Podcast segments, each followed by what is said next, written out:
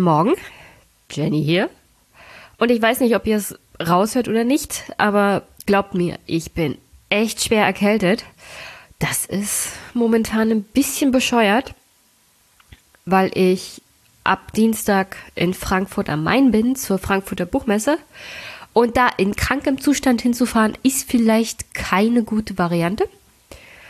Aber was? Ne? keine andere Wahl. Urlaub ist genommen, Unterkunft ist gebucht, Anfahrgelegenheiten ist gebucht. Oh, ist furchtbar, furchtbar.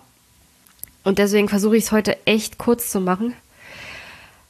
Äh, ich musste auch den Inhalt des heutigen Podcasts ein bisschen über den Haufen werfen, sagen wir es mal so. Weil Joscha, mit dem wollte ich eigentlich was zusammen machen, ist leider auch krank geworden. Und dann kann man sagen, es geht halt gerade rum. Also hier ein Tipp. Viele Vitamine zu sich nehmen, warm anziehen und anscheinend die Kollegen meiden, die gerade krank geworden sind. Große Menschenmassen auch. Oh, ist furchtbar. Furchtbar. Gegen Erkältung ist halt noch kein Kraut gewachsen, außer es auszukurieren. Meine Lieblingsnahrung in dieser Zeit ist heiße Zitrone, Wasser mit heißer Zitrone. Und zwar nicht irgendwelche aus dem Supermarkt, aus diesen, aus diesen Plastikflaschen, sondern richtige Zitrone. Auspressen, in das warme Wasser rein. Und ich weiß, die Vitamine gehen bei zu großer Hitze kaputt. Braucht mir auch keiner sagen.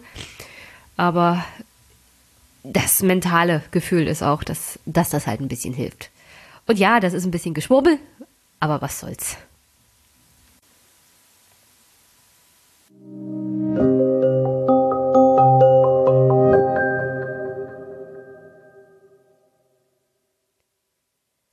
Also mal sehen, wie lange ich hier durchhalte.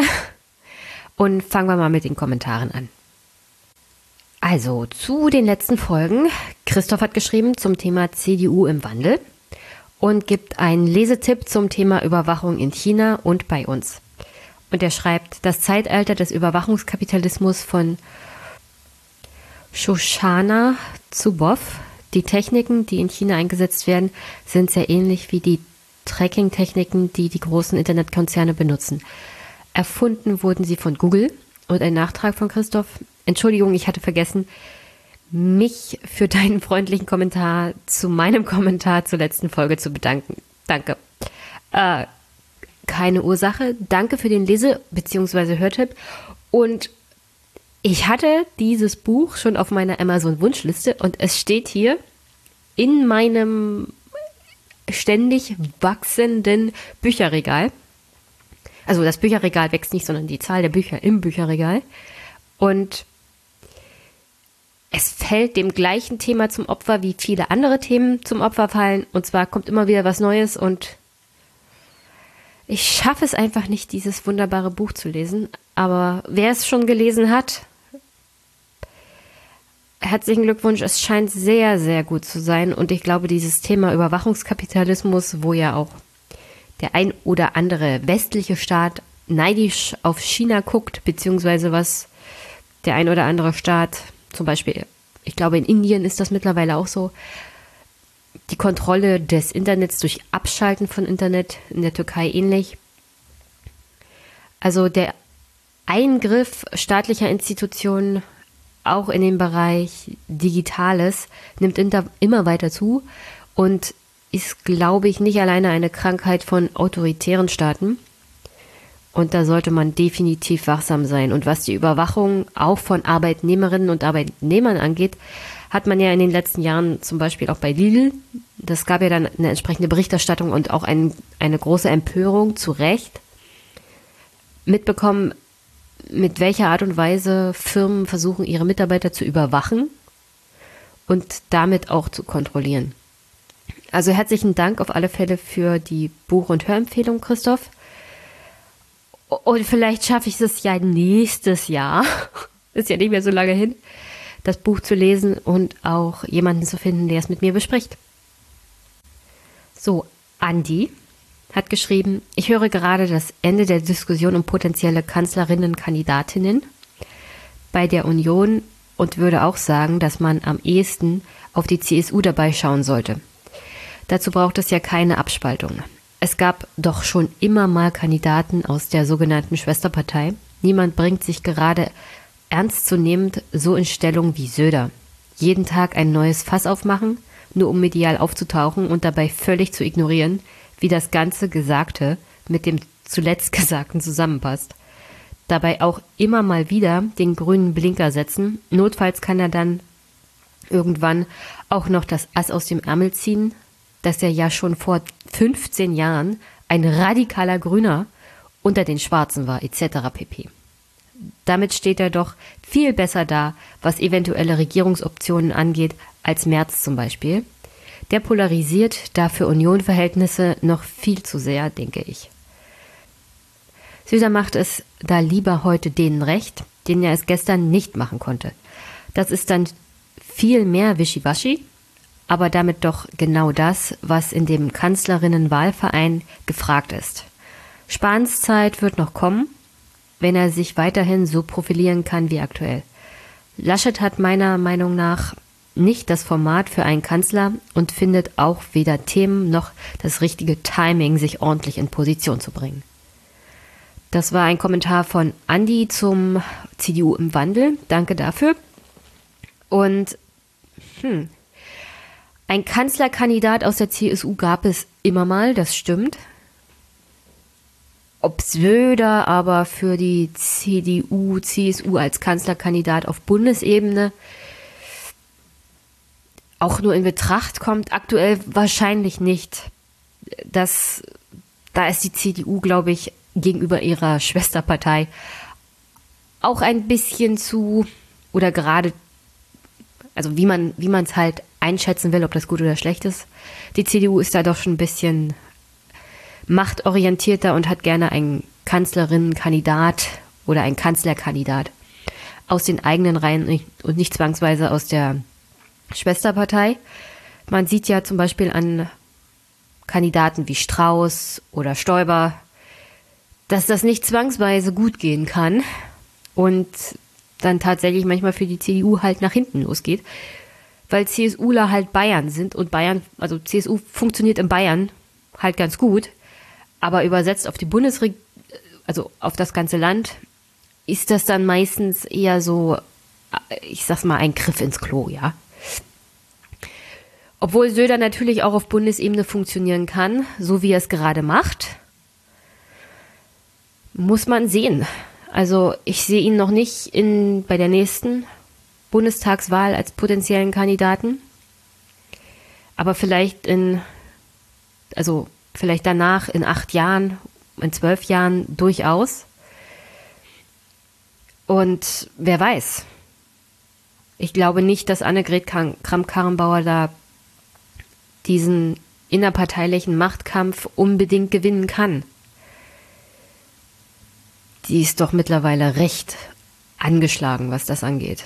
Gleichzeitig muss man sagen, die Extremeren in der CDU, die zurück zum Alten wollen, also das, was früher mal war, das sieht man ja an der Jungen Union auch, wie sie März einladen und eine, eine Urwahl für den Kanzlerkandidaten in der Partei wollen. Das ist alles Schießen gegen AKK. aber gleichzeitig halt auch keine Frauen im eigenen Junge Union Vorstand und sowas alles. Also ist schon schwer peinlich, was mit der Jungen Union da vor sich geht. Gleichzeitig sind sie seit dem tragischen Ableben des ehemaligen Vorsitzenden Philipp Missfelder ja auch relativ bedeutungslos geworden. Der JU-Vorsitzende ist noch ein wichtiger Teil. Der letzte ist ja jetzt äh, Generalsekretär aber er hat ja selbst die Junge Union, also sobald man nicht mehr JU-Vorsitzender ist, ist da mit Kontrolle reichlich wenig. Also die Junge Union fällt ihrem ehemaligen Vorsitzenden da auch in den Rücken. Deswegen, es wird spannend bleiben zu gucken, wie sich die CDU da generell weiterentwickelt, weil die, naja, die Aufreger innerhalb der verschiedenen Organisationen der CDU sind schon ziemlich groß. Jeder will ein Stück von dem Kuchen haben und jeder meint, die richtige Entscheidung treffen zu können, in welche Richtung es gehen muss, um sowohl der AfD als auch den Grünen die Stirn zu bieten und die Wählerschaft zurückzugewinnen bzw. zu halten. Und gleichzeitig diese verschiedenen Organisationen mit ihren verschiedenen Herangehensweisen, also die Junge Union eher harter Kurs beim Thema Migration und Flüchtlinge und gegen die Grünen als Verbotspartei und auf der anderen Seite so eher die Richtung Realitätspolitik oder das, was Spahn auch macht, ähm, wie würde ich das beschreiben? Als ja, halt Politik, die liefert, um Probleme anzugehen, die Menschen tatsächlich im Alltag haben. Also das ist ja das, was Spahn dermaßen beliebt macht zunehmend, denke ich mal, dass er tatsächlich als Gesundheitsminister liefert. Einige Antworten gefallen Teilen der Bevölkerung so generell nicht. Gleichzeitig ist es auch in der CDU umstritten, aber er räumt halt im Bereich Gesundheitspolitik auf. Man kann über die Art und Weise und die Inhalte diskutieren, aber er macht halt seinen Job ohne groß Wellen zu schlagen, ja. Sondern er arbeitet sozusagen seinen, seinen Plan ab. Und das ist eigentlich das, was CDU-Wähler in der Vergangenheit vor allem auch von der Partei wollten. Dass ohne großes Trara Politik gemacht wird und alles halt organisiert wird. Das ist das, was Angela Merkel so stark gemacht hat. Sie hat zwar dann mal eine Entscheidung getroffen, zum Beispiel zum Thema Atomausstieg und Fukushima, was inhaltlich in der Partei umstritten war, mehrheitlich von der Bevölkerung aber befürwortet wurde. Und nach der Entscheidung war das dann halt durch und wurde nicht noch großartig rumdiskutiert. Auch diese Art und Weise an Politik heranzugehen wird ja zunehmend kritisiert und ich finde das auch nicht gut. Aber ja, das ist halt das, was vor allem CDU-Wähler immer attraktiv fanden. Und das, was die junge Union so treibt, was die Werteunion treibt, ist genau das, was die Wähler eben wegtreibt. So völlig wertlose Politik, also weg von den eigentlichen Werten, die man als Partei mal hatte, hin zu großen populistischen Reden. Und das sieht man ja auch an an Seehofer jetzt, der ja völlig den Kurs gewechselt hat, auch beim Thema Aufnahme von Flüchtlingen und Verteilung von Flüchtlingen in Europa, dass die teilweise auch gecheckt haben, dass das eher Wähler wegtreibt, als dass es sie hält oder zurückgewinnt. Und dass man als Original die AfD auf der einen Seite hat und gegen die halt nicht gewinnen kann und auf der anderen Seite die Grünen, zu denen dann die Wählerinnen und Wähler weglaufen, die von dieser Art Politik zu kommunizieren auch völlig abgestoßen sind. Und in diese Nische fällt, glaube ich, auch Söder. Um das dann mal abzuschließen, der macht genau das gleiche wie Seehofer. Also er hatte da so eine Art Lernkurve, sagen wir es mal so. Und so wie er sich entwickelt hat, man sieht es ja auch an den Umfragewerten innerhalb Bayerns, ist das eine Politik, die durchaus auch eine Art von Kommunikation, die durchaus ankommt. Und dass wir in einer Medienwelt leben, in der man heute das eine und morgen das andere sagen kann, ohne dass die Menschen sich noch großartig daran erinnern, was letzte Woche, dass er letzte Woche was ganz anderes gesagt hat. Das ist jetzt halt eine Art und Weise, was Söder da aus nutzt. Also wie unsere Gesellschaft da mit Nachrichten und politischen Dingen umgeht die ihm nur entgegenkommt. Muss man ja so sagen. Aber früher oder später, wenn ein Wahlkampf ist, muss man sehen, ob das ihm nicht vielleicht doch auf die Füße fällt, weil man sieht es ja an Friedrich Merz. Die ein oder andere Äußerung von vor 20 Jahren oder die Tatsache, dass er für BlackRock gearbeitet hat und dass er private Altersvorsorge will, während wir alle sehen, dass private Altersvorsorge genau nicht das ist, was wir brauchen, um die Altersarmut zu bekämpfen. All das kann ein Politiker dann doch die Beine wegschlagen, wenn es um die Gewinnung von politischer Macht geht. Aber auf alle Fälle danke für den Kommentar, Andi. Und damit zum Kommentar von Olaf zur Folge Franziska, Stefan und ich. Olaf schreibt, ich hatte eigentlich schon nach der Vorbemerkung keine Lust mehr zuzuhören. Es ist doch völlig klar, was KGE, also Katrin Göring-Eckardt, meint, wenn sie sagt, dass man nicht AfD wählen soll, weil der Bus nicht fährt.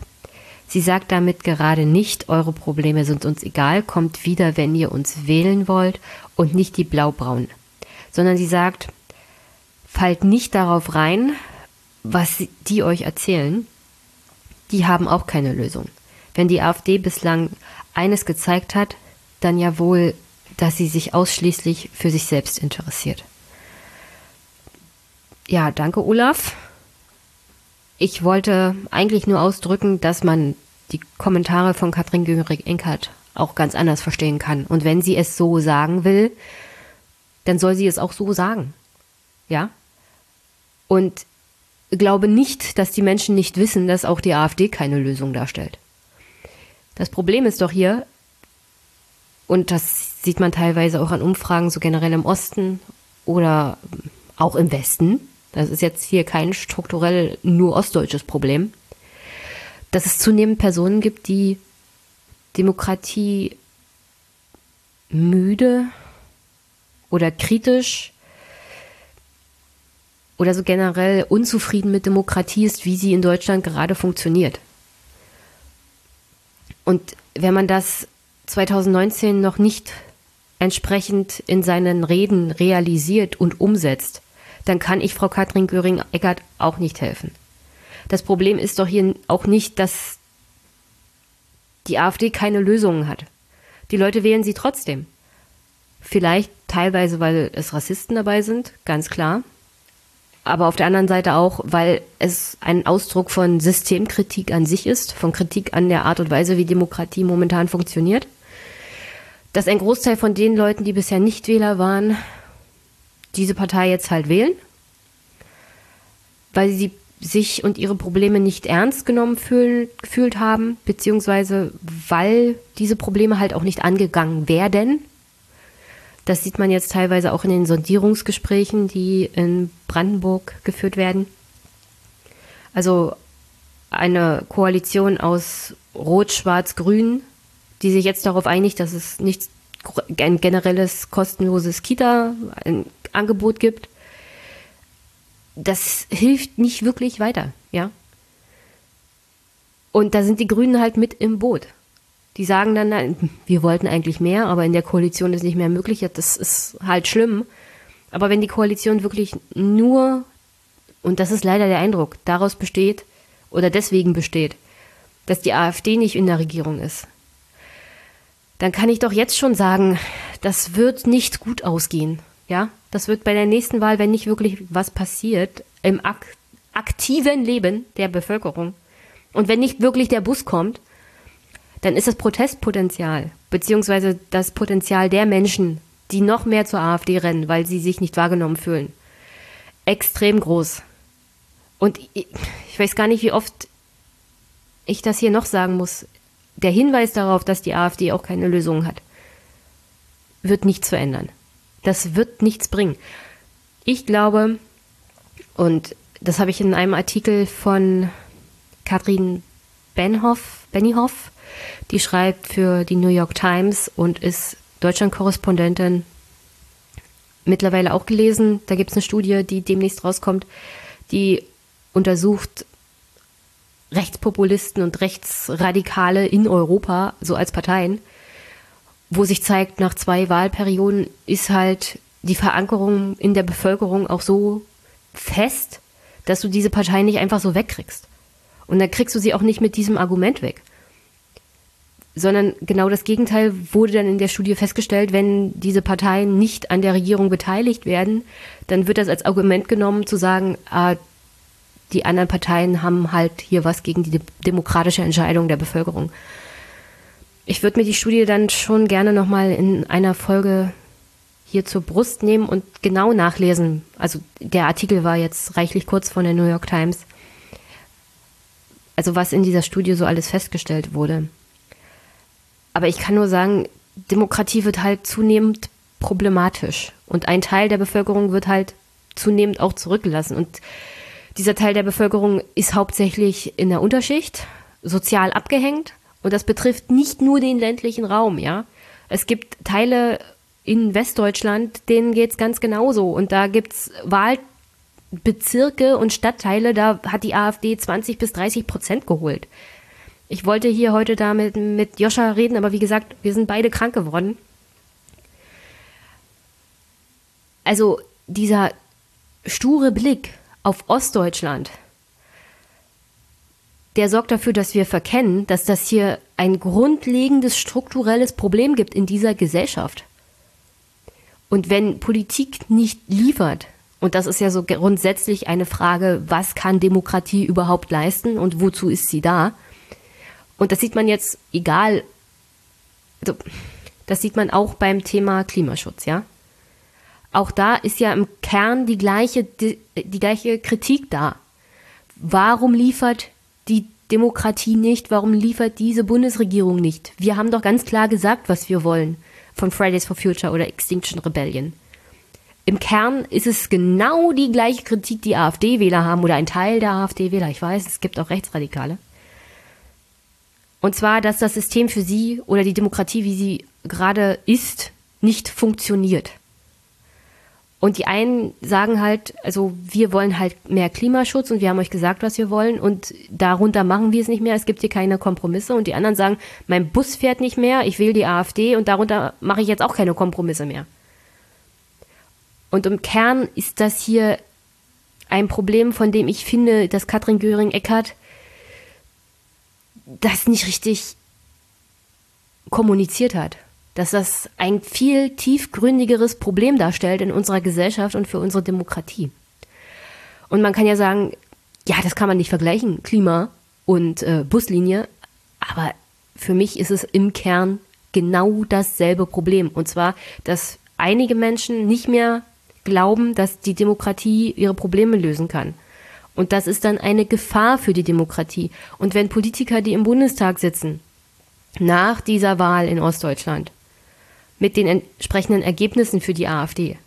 Der Meinung sind, ja, ich rede jetzt hier mal darüber, dass die AfD halt die Probleme auch nicht lösen kann. Das, das ist auch keine Lösung des Problems, ja. Aber du hast ja recht. Du hast ja recht. Für mich ist das hier aber wirklich ein tiefgründiges Problem, was wir zunehmend bekommen werden, was unsere Demokratie, ihr Funktionieren angeht und wie Menschen darauf reagieren. Manche Menschen reagieren darauf, indem sie zivilen Ungehorsam machen, weil sie eine bestimmte Klimapolitik umgesetzt haben wollen und andere reagieren, indem sie am Wahltag halt AfD wählen. Und das wird dazu führen, dass wir wirklich an beiden Seiten des politischen Spektrums eine Zentrierung haben werden von Menschen, die sich in keinster Art und Weise mehr grün sind, wo man keine Kompromisse mehr machen kann und was jetzt demokratische Entscheidungen noch schwieriger machen wird. Und das beschäftigt mich halt. Ja. Und wie gesagt, aber es beschäftigt mich nicht nur in dem Sinne, dass ich sage, ich hätte hier gerne eine funktionierende Buslinie ähm, im ländlichen Raum, sondern das beschäftigt mich auch, wenn es darum geht, dass das Klimapaket halt auch ein bisschen lächerlich ist. Ich meine, ich mache keinen Hehl daraus, dass ich so generell ein Problem damit habe, was Fridays for Future fordert. All dieweil hört auf die Experten jetzt kein Argument ist. Ja. Weil die Experten machen die Gesetze nicht. Die Experten würden ein Gesetz machen, das den CO2-Preis hochsetzt. Und dass es ein bisschen komplizierter ist und dass das alles ein bisschen länger braucht als zwei Wochen. Das wird lang, also das wird selbst bei Fridays for Future teilweise gar nicht mehr registriert. Und das sehe ich schon als Problem für die repräsentative Demokratie an, die wir haben. Aber ich will, ich will jetzt hier auch nicht noch ewig lange ausholen, Olaf. Auf alle Fälle danke für den Kommentar, der regt wirklich zum Nachdenken an. Und das ist ja das Allerwichtigste. Und zum Schluss bei den Kommentaren einer von Hannibal, den ich sehr, sehr interessant finde. Auch Hannibal hat zum Thema Franziska, Stefan und ich kommentiert und er schreibt, Hallo, bin erst seit kurzem Hörer dieses Podcasts und muss mich daher erstmal orientieren. Grundsätzlich finde ich es gut, wenn ich Leuten begegne, die andere Einstellungen haben als ich und diese mit vernünftigen Argumenten unterfüttern. Dann macht das Diskutieren tatsächlich Laune. Kann auch wirklich sein, dass ich das eine oder andere Argument übernehme und im Anschluss meine Einstellung oder wenigstens Teile davon überdenke. Insofern ist der Podcast natürlich ein Gewinn, auch wenn das Nachdenken von dir, Jenny, manchmal etwas lang daherkommt, in dem Sinne, dass du die Gedanken hin und wieder ein wenig zu breit ausweilst. Ja, ist halt ein Monolog-Podcast, in dem ich sozusagen ein Selbstgespräch führe und wie du ja, falls du das hier hörst, auch im Vorfeld mitbekommen hast, äh, ich versuche immer alle möglichen Aspekte abzudecken. Und das ist ja, also weil du noch nicht so lange dabei bist, das ist ja hier so eine Art sprechendes Denken. Und deswegen, wenn die Monolog-Podcasts immer so lang und sind natürlich sehr, sehr ausgiebig. Aber ich hoffe, du bleibst trotzdem dabei.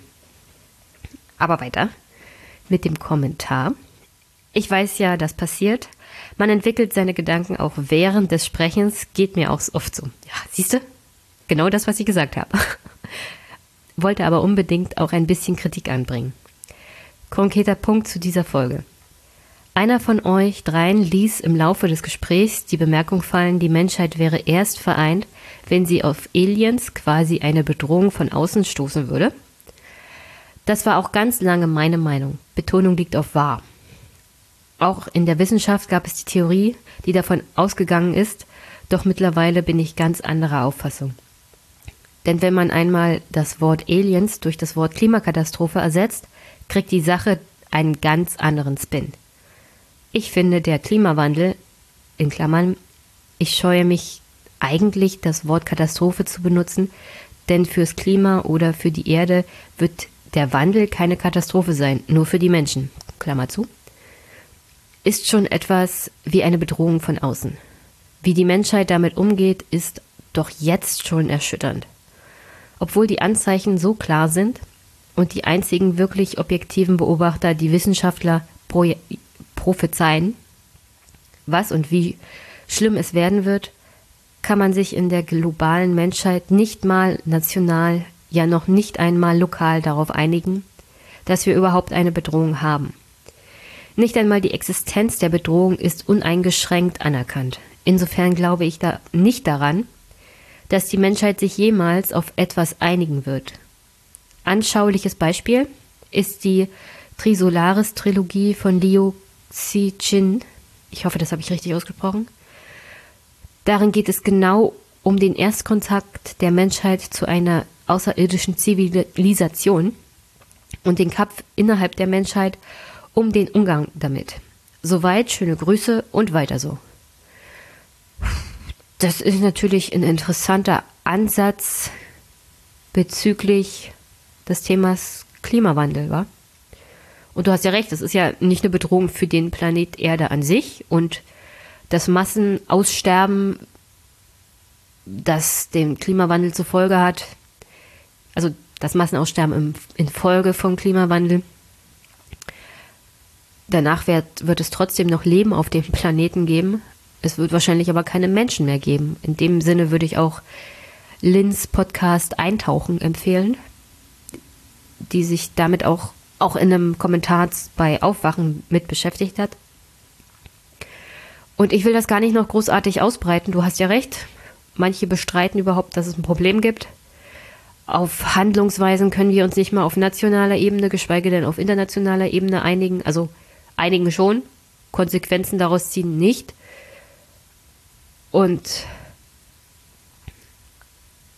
und da greife ich jetzt wieder den Kommentar von Feuer auf. Auch wenn ich kritisch dem gegenüberstehe am Ende, muss ich ja mit den Entscheidungen leben, die die Politik trifft. Ja? Aber sie muss auch Entscheidungen treffen. Und das tut sie halt nicht.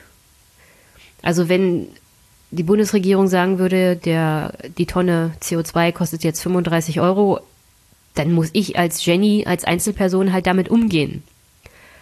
Und in irgendeiner Art und Weise meinen Verbrauch oder was auch immer entsprechend umstellen. Und das würde ich dann auch tun, weil ich ja dann keine andere Wahl habe, weil ist eine politische Entscheidung und die Gesellschaft hat sich im Großen und Ganzen ja anscheinend auch damit abgefunden, dass wir was tun müssen. Und das Problem hier ist aber die Angst vor der Reaktion in Berlin, vor allem bei der SPD. Sie fürchten, dass eine Reaktion kommt, wie zum Beispiel in Frankreich mit der Gelbwestenbewegung. Aber du weißt halt nicht, wie Menschen reagieren, bevor du die Entscheidung getroffen hast und politische Folgen beobachten kannst. Und aus Angst, dass es irgendwie negativ für ihre Wahl sein könnte, treffen sie halt keine konsequenten Entscheidungen. Ja. Und das ist im Endeffekt das Problem. Also die Angst vor dem Unbekannten und in vor, vorauseilendem Gehorsam gegenüber der Wirtschaft und manchen schlecht gelaunten Leuten auf der Straße wird erstmal gar keine Entscheidung getroffen. Und wir steuern konsequent in einer Katastrophe zu, in dem Sinne, in dem nicht zwangsweise alleine der Klimawandel ein Problem wird, sondern so auch Protestbewegungen, ja. Also Extinction Rebellion oder Fridays for Future ist alles sehr friedlich, aber umso schlimmer es wird, umso unfriedlicher wird es werden. Auch das ist mir klar. Und auch das ist ja eher eine Gefahr für unsere Gesellschaft und unsere Demokratie als jetzt klare Entscheidungen beim Thema Klimapolitik.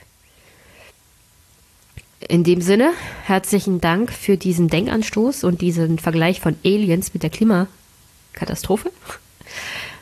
Danke auf alle Fälle, Hannibal.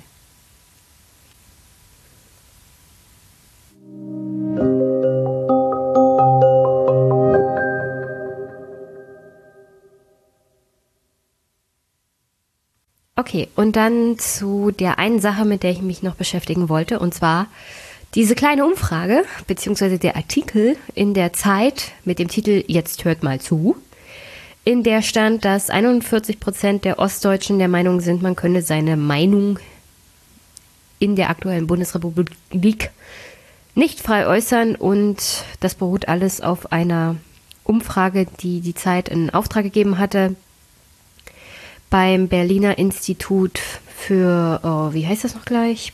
Blub, blub, blub. Policy, ah ja, Berliner Institut Policy Matters. Und da ja wieder mal das Ganze ein bisschen schräg in meinen Augen aufgezogen wurde, beziehungsweise wieder mal Ostdeutschland da als Hau drauf benutzt wurde, wollte ich mich damit mal auseinandersetzen. Leider war der Artikel hinter der Paywall, aber keine Angst, ich habe ihn trotzdem bekommen. Ist halt nur eine Organisationssache. Der Artikel der Zeit attestiert vor allem Ostdeutschen eine schlechte Stimmung und unterstellt Demokratiezweifel im Großen und Ganzen. Und in dem Artikel stand dann auch, nicht einmal die Hälfte der Ostdeutschen hat den Eindruck, dass die Demokratie in Deutschland alles in allem gut funktioniert. Und an der Stelle kann ich dann nur noch mit den Zähnen knirschen, weil, naja, es ist halt dieser verengte Blick auf Ostdeutschland mal wieder und es wird nicht das große Ganze gesehen. Denn diese Frage nach Demokratiebegeisterung ist so generell schlecht, ja, in Ost und in West. Dazu gibt es alleine schon 2019 eine Vielzahl von Studien und Untersuchungen. Unter anderem habe ich eine gefunden von der Friedrich Ebert Stiftung vom 13. August 2019. Die Studie hieß Vertrauen in Demokratie. Und darin attestieren nur 47 Prozent generelle Zufriedenheit beziehungsweise eine sehr große Zufriedenheit mit dem Funktionieren der deutschen Demokratie. Ja, also 47 Prozent der Gesamtheit der Deutschen ist laut dieser Friedrich Ebert Stiftungsstudie überhaupt mit der Demokratie zufrieden. Und in diesem Fall möchte ich nochmal darauf hinweisen, es ist halt kein allein ostdeutsches Phänomen. Ja, wenn man sich das genauer anguckt, ist die Zufriedenheit mit der Demokratie in Ostdeutschland im Vergleich zu Westdeutschland besonders schlecht. Aber auch das hat ja Gründe. Und wenn man sich den Verlauf der Zufriedenheit mit der Demokratie zwischen Ost- und Westdeutschland anguckt, dann ist da so eine Art Wellenbewegung zu sehen. Also es geht mal hoch, es geht mal runter und das ist fast parallel zwischen Ost und West. Also dann, wenn die Zufriedenheit mit der Demokratie im Westen schlecht ist, ist er auch im Osten schlecht. Es ist im Großen und Ganzen die gleiche Entwicklung. Nur, dass der Startpunkt im Osten ein bisschen geringer ist und auch das, wie gesagt, historisch bedingt, Treuhand etc. pp. Die Demokratie hatte im Osten halt einen schlechten Start, wirtschaftlich bedingt. So. Aber wenn man sich das über einen langen Zeitverlauf anguckt, ist die Zufriedenheit mit der Demokratie seit der Wiedervereinigung gestiegen, ja, sowohl im Westen als auch im Osten.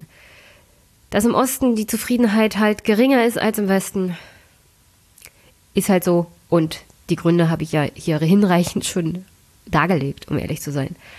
Ich kann mich gerne nochmal mit mit dem Thema Treuhand so generell einzeln beschäftigen. Aber ich, es ist im Großen und Ganzen nach 30 Jahren auch nicht mehr alleine die Treuhand. Es ist immer noch die zu spürende Kluft zwischen Ost und West. Ja, die Löhne steigen, aber sie sind halt nicht so hoch wie im Westen und es gibt diese Niedriglohnsektor-Sache im Ostdeutschland. Und was soll man noch dazu sagen? Die wirtschaftliche Situation ist halt im Osten schlechter als im Westen. Und an der Stelle tut es mir ein bisschen leid, dass ich heute Joscha dann doch nicht hier habe, weil wir natürlich auch um die wirtschaftliche Situation in Westdeutschland sprechen wollten. Weil, wie gesagt, ich will hier eigentlich nicht immer nur über Ostdeutschland reden. Ich will darüber reden, dass es gesamtgesellschaftlich Probleme gibt. Und dass, wenn man genau hinguckt, die gleichen Probleme, die in den strukturschwachen Regionen im Osten sind, genauso in Westdeutschland sind. Es wird halt nur nicht so sehr mit der Lupe drauf gezeigt, weil es einfacher ist, in die nicht so bevölkerte ostdeutsche Landschaft zu gucken, als in die Krisenregionen in Westdeutschland, beziehungsweise die städtischen Problemzonen, die es unter anderem auch im Ruhrgebiet gibt, und zwar massiv. Und an der Stelle nochmal zurück zu der Studie der Friedrich-Ebert-Stiftung. Die hat nämlich die Zufriedenheit mit der Demokratie nochmal nach Schichten unterteilt, aufgeschlüsselt. Ich hänge euch mal die Studie so generell ein. Es ist jetzt hier das, was ich mache, wirklich nur ein ganz kurzer Überblick, weil gesundheitlich bedingt aber die Studie ist fast 90 Seiten lang und guckt sich wirklich verschiedenste Aspekte an und gibt auch Empfehlungen, was man tun könnte, um das Vertrauen Demokratie und Politiker zurückzuholen. Aber auf alle Fälle Demokratiezufriedenheit nach Schichten. Und zwar Unterschicht, Arbeiterschicht. Da ist die Zufriedenheit mit der Demokratie nur bei 4% sehr hoch, bei 25,9% noch ziemlich zufrieden. 45,2 Prozent der Unterschicht sind weniger zufrieden und 24,9 Prozent sind überhaupt nicht zufrieden mit der Demokratie, wie sie aktuell funktioniert. Und die Zahlen bei der Mittelschicht sehen schon ein bisschen besser aus, aber sind auch nicht so optimistisch. Da sind 7,4 Prozent sehr zufrieden, 44,7% ziemlich aber dann auch 38,6 Prozent weniger zufrieden und 9,3% überhaupt nicht. Besser wird es dann in der oberen Mittelschicht und Oberschicht. Da sind 16,1 Prozent sehr zufrieden mit der Demokratie, 41,4 Prozent ziemlich zufrieden. Weniger zufrieden sind dann nur noch 34,9 Prozent und nur 7,6 Prozent überhaupt nicht zufrieden. Und wenn man das nochmal vergleicht, Unterschicht 24,9 Prozent überhaupt nicht zufrieden, Oberschicht 7,6 Prozent.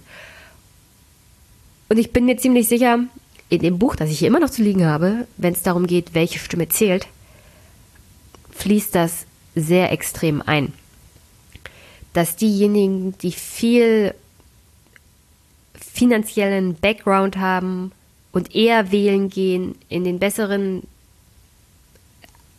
Gegenden der Republik wohnen, was Städte oder auch den ländlichen Raum angeht. Da gibt es ja auch eher gut situierte Personen. Also wenn du einer bestimmten Schicht der Gesellschaft angehörst mit der entsprechenden finanziellen Background-Möglichkeit, dann ist deine Stimme mehr wert, wird eher gehört. Du hast einen einfachen Zugang zu deinem Volksvertreter. Jedenfalls ist es nicht so schwierig, auf ihn zuzugehen. Es kann ja auch sein, dass in der Unterschicht so und so schon die Meinung vorherrscht, bringt gar nichts mit dem zu reden, der will mir so und so nicht zuhören oder macht für mich nichts. Das ist dann natürlich auch ein Problem und nicht gerade das Problem des Politikers oder der Demokratie an sich. Aber im Großen und Ganzen ist es halt für Menschen mit mehr Geld einfacher, Zufriedenheit mit der Demokratie herzustellen, beziehungsweise damit zufrieden zu sein, wenn sie das Gefühl haben und auch entsprechend auf sie zugegangen wird, was jetzt politisches Handeln angeht. Und deswegen wahrscheinlich diese Zahlen. Aber wenn man sich das dann nochmal nach Parteien anguckt, würde das auch einiges, einiges erklären bezüglich des Wahlverhaltens von Menschen, die nicht oder eher wenig mit der Demokratie zufrieden sind, wie sie gerade ist, beziehungsweise dem System, wie es ist. Denn nach Parteien aufgeschlüsselt gibt es eine sehr hohe Zufriedenheit bei Mitgliedern beziehungsweise bei Wählern von CDU, CSU mit der Demokratie 65,4 Prozent, bei den Grünen 60,3 Prozent, bei der FDP 56,8 Prozent, also nichts unter 50 Prozent hier und bei der SPD auch 56,5 Prozent.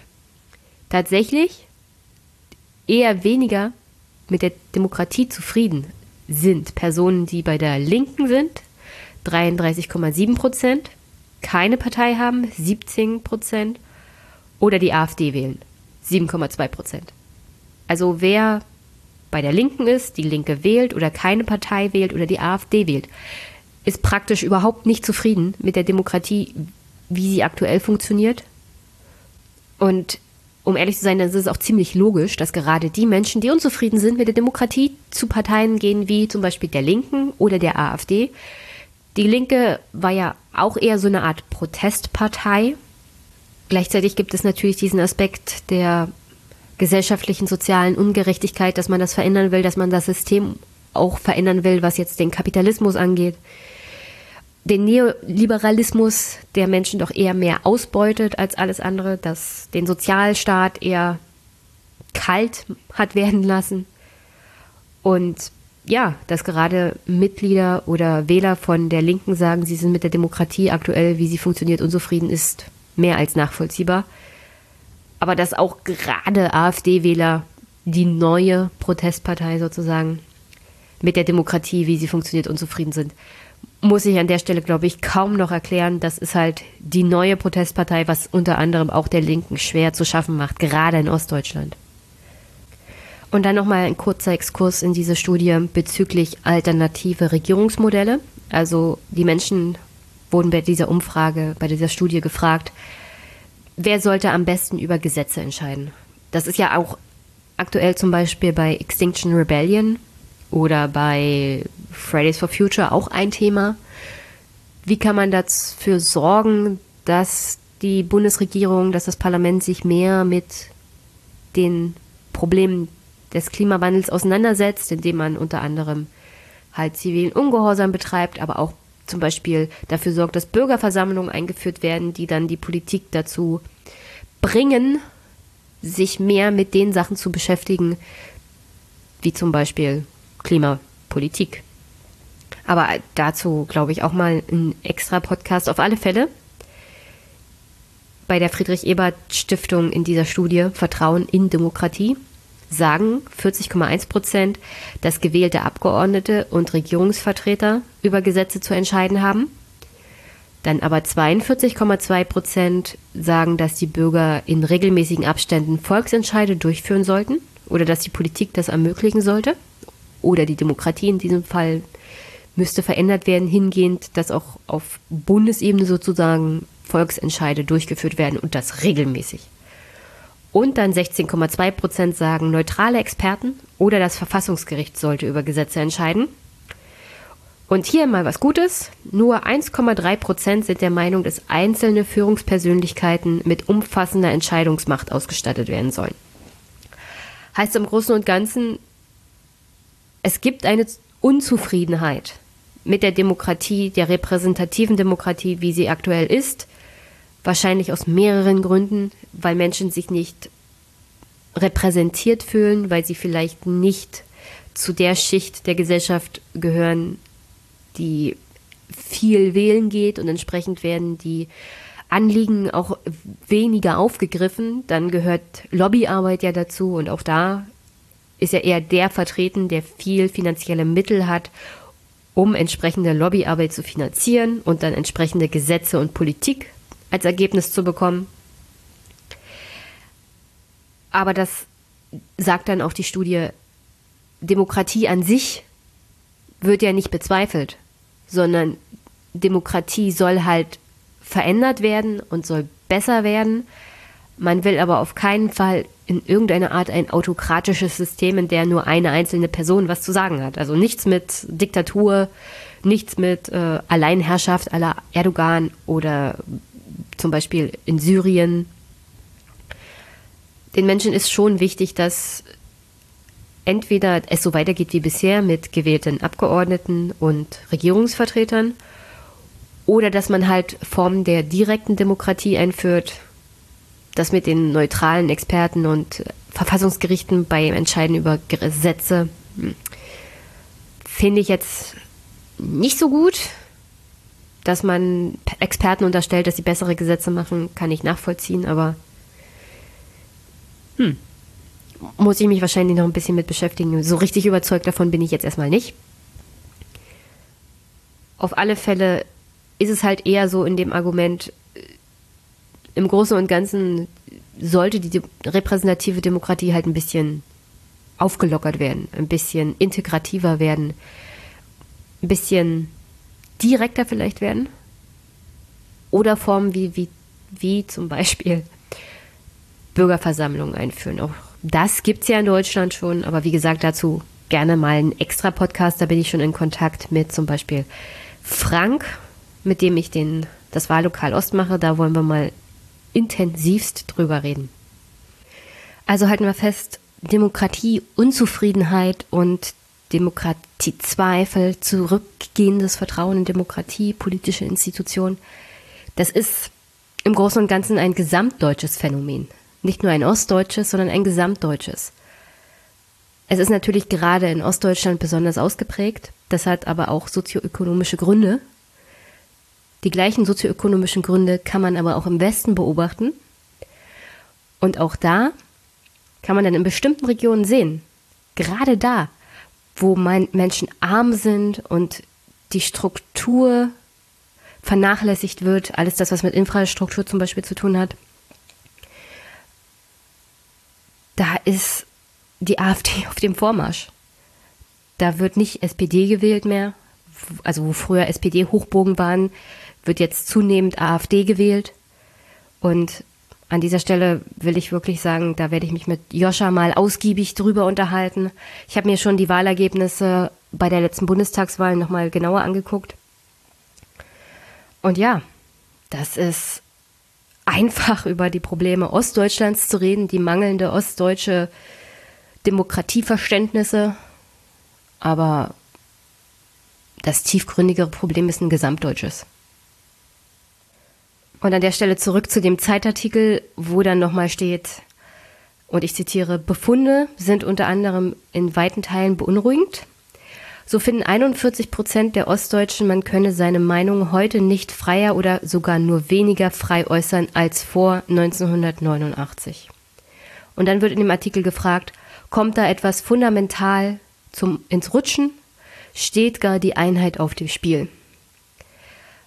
Tatsächlich heißt es dann aber im nächsten Absatz, wenn man nach der persönlichen wirtschaftlichen Lage der jeweiligen Befragten sich erkundigt, dann gibt es schon durchaus positive Einschätzungen. Also ja klar, Menschen in Ostdeutschland geben auch sich widersprechende Aussagen vor. Sie sind im Großen und Ganzen damit zufrieden, wie sich ihre wirtschaftliche Lage entwickelt hat. Und ich bin ja immer die pessimistische, ja. Aber man kann den Artikel natürlich auch darauf fußen oder versuchen, die Studie so darzustellen, dass es durchaus positive Entwicklungen gibt. und nicht immer das Negative hervortun. Und an der Stelle möchte ich nochmal an den letzten Einmischen-Podcast zusammen mit Stefan Schulz und Franziska Schreiber verweisen, weil da nämlich die sogenannte Mitte-Studie vom Allensbach-Institut schon zum Sprechen kam, also zur Sprache kam. Und diese Mitte-Studie hat ganz klar belegt, dass wenn man die Menschen fragt, so gesamtdeutsch, generell gesagt wird, dass es das Gefühl aufkommt, dass man seine Meinung nicht frei äußern könnte. Und dafür habe ich mir die Mitte-Studie dann doch nochmal zur Brust genommen und lese euch jetzt mal ein paar Ergebnisse dieser Studie vor. Und wie gesagt, mir ist es ganz wichtig, dass man nicht diese Unterscheidung zwischen Ost und West macht, sondern dass man eine gesamtdeutsche Studie hat. Denn das sehe ich auch als akutes Problem an, solange man als Zeit oder generell andere Zeitungen immer noch diese Untersuchungen getrennt zwischen Ost und West macht und dabei die sozioökonomischen Grundlagen nicht beachtet. Die Tatsache, dass historisch gesehen die Entwicklung der eigenen persönlichen und wirtschaftlichen Lage nicht zwangsweise positiv am Anfang vor allem war, nach der Wende, und man das dann verbunden hat mit dem Aufkommen der Demokratie, dass das halt sich auch tief in die Gesellschaft im Osten gefressen hat. Und dass sich das halt jetzt auch in der Nachwendegeneration so fortsetzt, dann hilft das wirklich als Berichterstattung überhaupt nicht weiter, um diese Gräben zu verkleinern. Man vertieft sie eher noch. Man kann ja wenigstens versuchen, und teilweise wurde das tatsächlich in dem Artikel auch gemacht, zum Beispiel die persönlichen Haltungen zum Thema Russland in Ostdeutschland mehr ja, zu verstehen, ja. Also ich kann ja auch nachvollziehen, dass man Putin als Diktator jetzt nicht so knork, nicht so knorke findet. Das tut hier auch keiner. Das heißt aber nicht, dass man nicht ein vernünftiges Verhältnis zu Russland als Land haben kann. Und dass man nicht versuchen kann, die Sanktionen ein wenig zu lockern. Es schadet ja auch der hiesigen Wirtschaft. Ja, die Sanktionen sind auch für ostdeutsche, zum Beispiel Landwirte, nicht besonders gut. Abnehmer in Russland sind damit sozusagen abgeschnitten und dass Ostdeutsche da eher wenig Verständnis für haben, während zum Beispiel Sanktionen gegen China, weil gerade auch Westdeutsche davon sehr, sehr viel profitieren, eher nicht in Betracht kommen.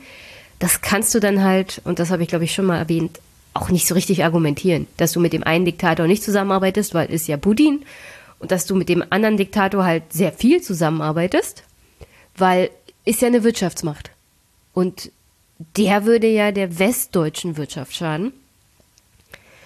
Also man könnte das wirklich so generell, wenn man als Journalisten Haltung hätte, als Problem auftun, dass man durchaus aufhören sollte, mit Diktaturen so im Großen und Ganzen zusammenzuarbeiten, anstatt sich das rosinenpickend mäßig zu auszusuchen und dann einen Teil der Bevölkerung halt mit der eigenen Heuchelei zu konfrontieren und diese dann darunter auch noch wirtschaftlich Nachteile hat.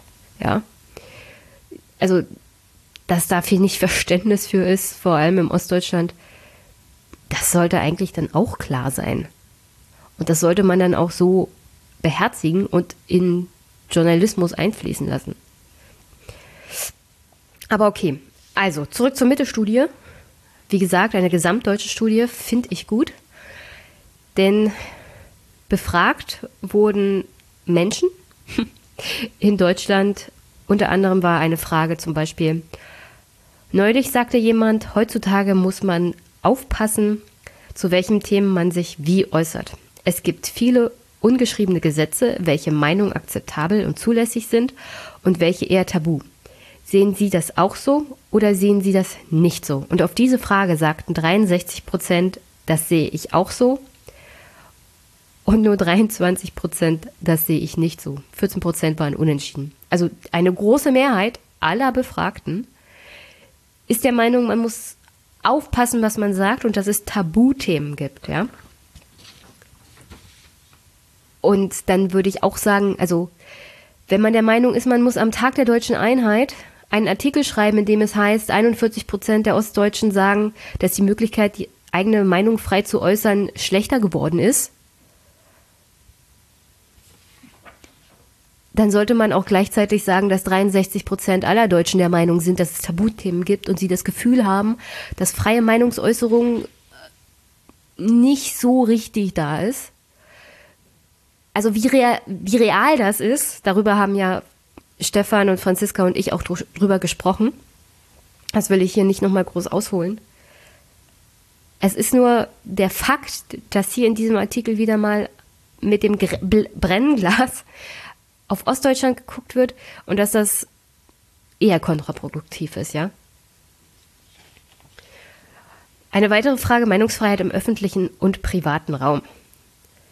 Würden Sie sagen, man kann in der Öffentlichkeit zu allem frei seine Meinung äußern? Oder muss man da bei einigen oder bei vielen Themen vorsichtig sein?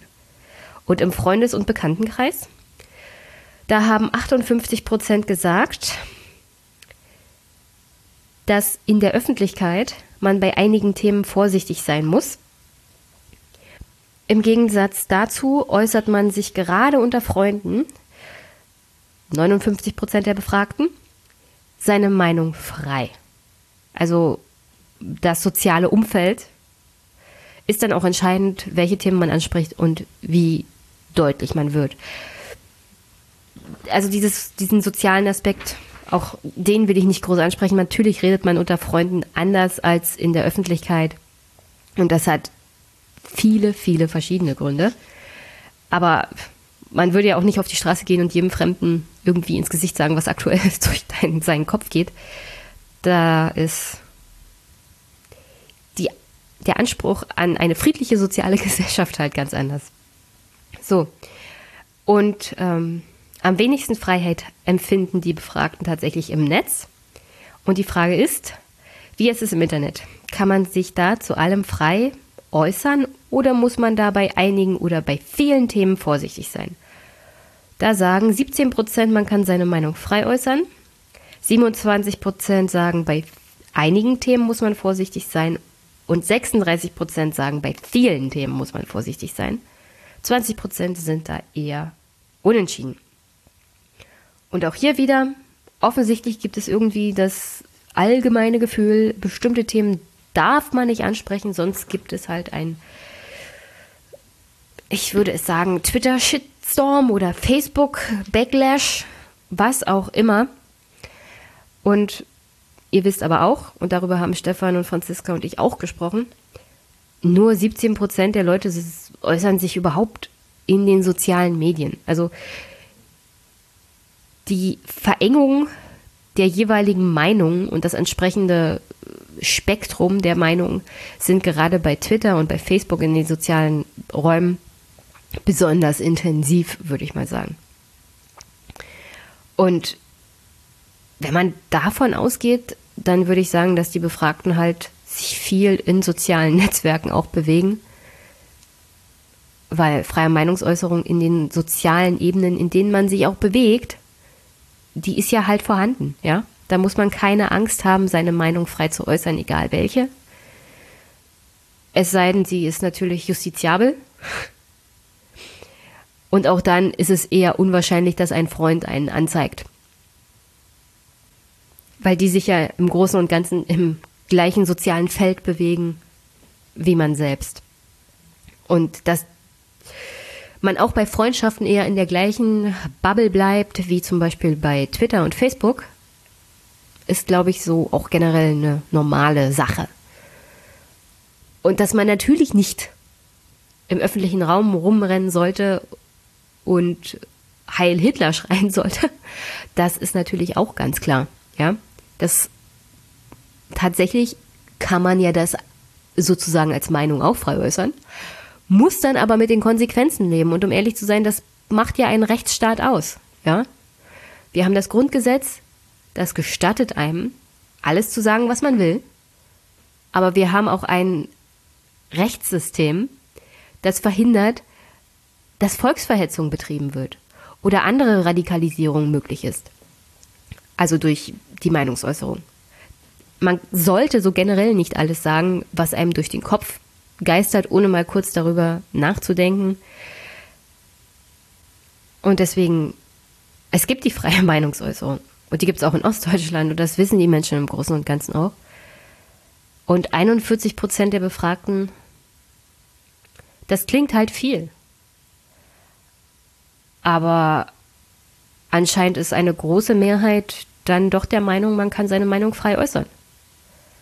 Weil dem gegenüber stehen ja 59 Prozent.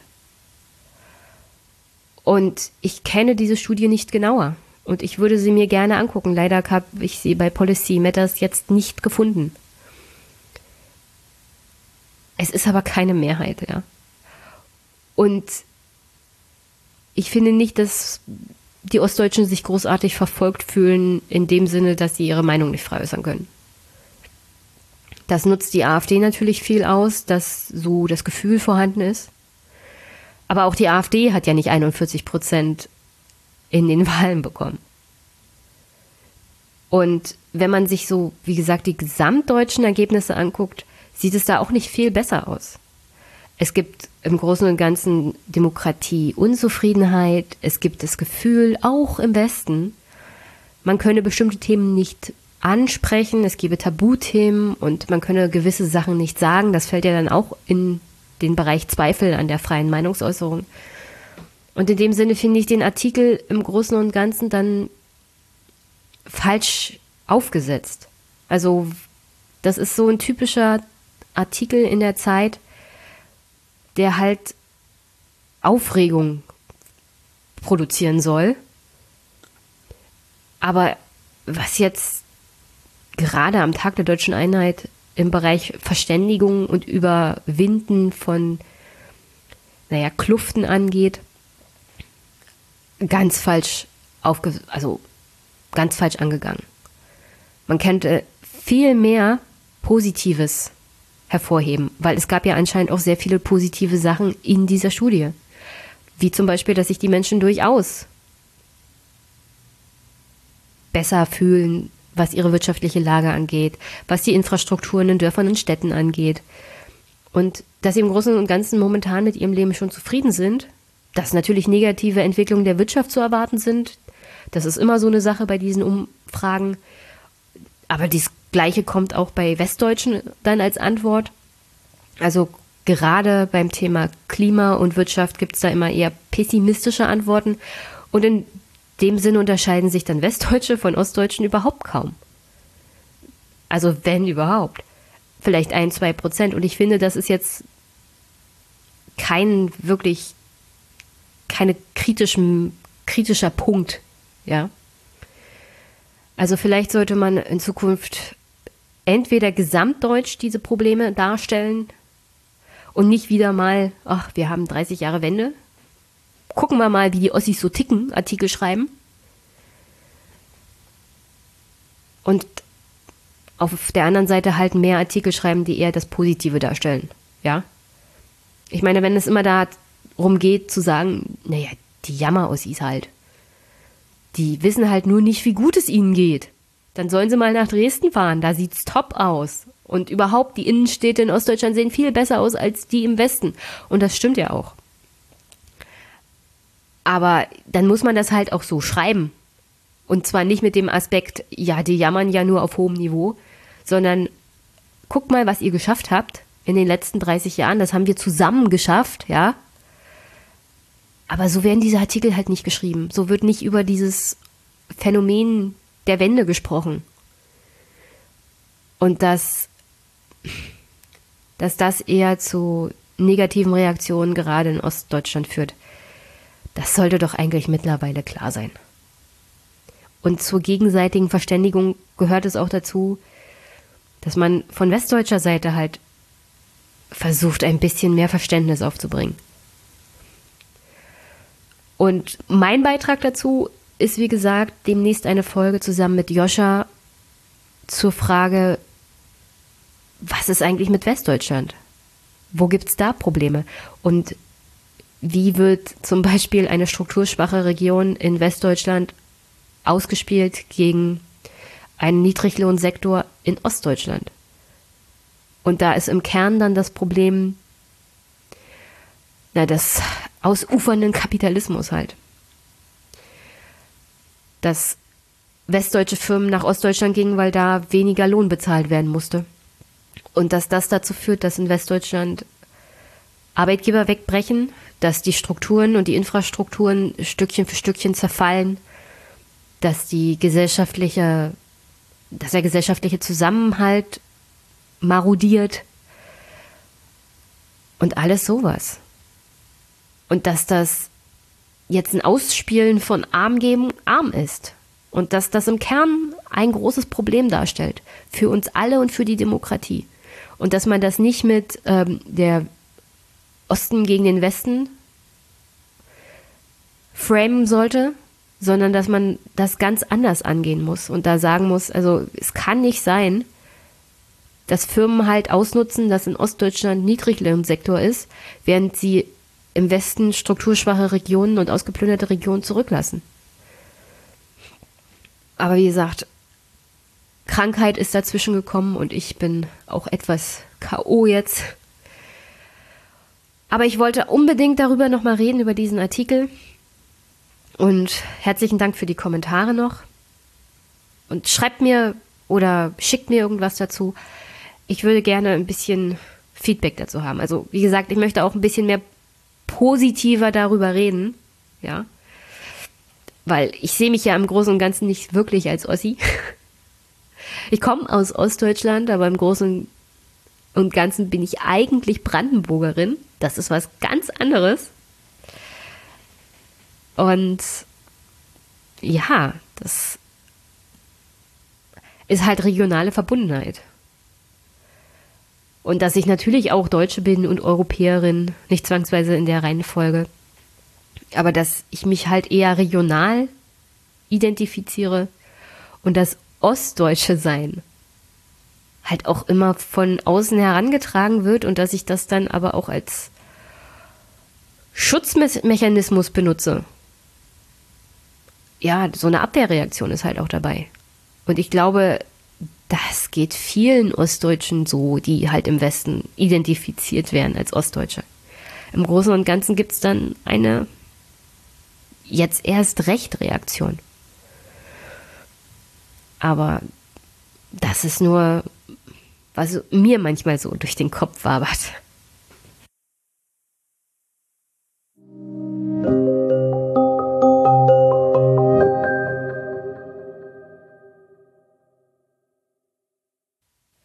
Abschluss. Also, das war dann tatsächlich mal wieder eher so eine Art Monologfolge, sprechendes Denkenfolge. Und ich finde es eigentlich ganz gut, mal dieses Format wieder zu haben, in dem ich eine Stunde selber rede. In nächster Zeit wird es eher wieder Richtung Gäste gehen. Und ich werde aber versuchen, nicht, nicht so viel, zwei, drei Stunden zu machen, sondern eher auch eher so eineinhalb Stunden, zwei Stunden zu bleiben. Und dafür war die Folge ja im Vergleich zu sonstigen Folgen eher kurz. Aber wie gesagt, krankheitsbedingt. Wenn Jenny krank ist, redet sie nur eine Stunde. Das ist dann, finde ich trotzdem ziemlich lang. So. Und dann noch, wie immer an dieser Stelle, ihr könnt natürlich diesen Podcast unterstützen. Aktuell würde ich davon wahrscheinlich Erkältungsmittel und Zitronen kaufen. Ja. äh, ihr wisst ja wie. Amazon Wunschliste, PayPal Überweisung. Und ich habe tatsächlich mittlerweile schon mehr weibliche Unterstützung bekommen diesen Monat. Darüber freue ich mich sehr. Im nächsten Monat sind sie dann im Superpack und ein kleiner Hinweis an Marcel. Ich habe dich nicht vergessen. Ich habe dein Buch natürlich bekommen und ich wollte dich jetzt nicht extra hinten reinschieben in den Superpack. Du kommst nächsten Monat rein. Es tut mir sehr, sehr leid, dass ich dich tatsächlich übersehen hatte. Das kann auch mal passieren. Aber wirklich, tut mir wirklich, wirklich leid. Nächsten Monat bist du im Superpack für das Buch, das du mir zugeschickt hast. Vielen, vielen Dank an dieser Stelle. Und ich versuche, dass das nie, nie, nie, nie, nie wieder vorkommt, dass mir mal jemand durchs Raster fällt. Das passiert ja dem deutschen Sozialstaat zu viel. Da darf das nicht auch noch im Superpack passieren. Und ja, ich bin, wie gesagt, nächste Woche in Frankfurt am Main zur Buchmesse. Freue mich total, bin super gespannt auf die Diskussion da, auf die Bücher. Ich glaube, ich könnte versinken auf der Buchmesse. Irgendeine Ecke mit einer gemütlichen Couch und Bücher ohne Ende und Jenny taucht eine Woche später irgendwo wahrscheinlich völlig unterzuckert und völlig ausgetrocknet auf. Das nächstes Jahr muss ich meine Schwester mitnehmen, die ist auch schon bisschen neidisch, weil sie auch total, also wir sind totale Bücherfreaks. Und diese Frankfurter Buchmesse ist wahrscheinlich der absolute Himmel auf Erden für Leute wie uns. So, und vielleicht sehe ich den einen oder anderen da, sprecht mich an. Ich beiße nicht, keine Angst. Und ja, ich hoffe, es hat euch gefallen. Ich hoffe, ihr habt einen wunderschönen Start in den Montag, einen wunder wunderbaren Start in die Woche. Werdet nicht krank. Zieht euch warm an oder nicht zu warm bei dem Wetter. Aktuell ist ein bisschen meh. Trinkt viel Tee mit Honig, das soll helfen. Und sonst, wir hören uns. Bis bald.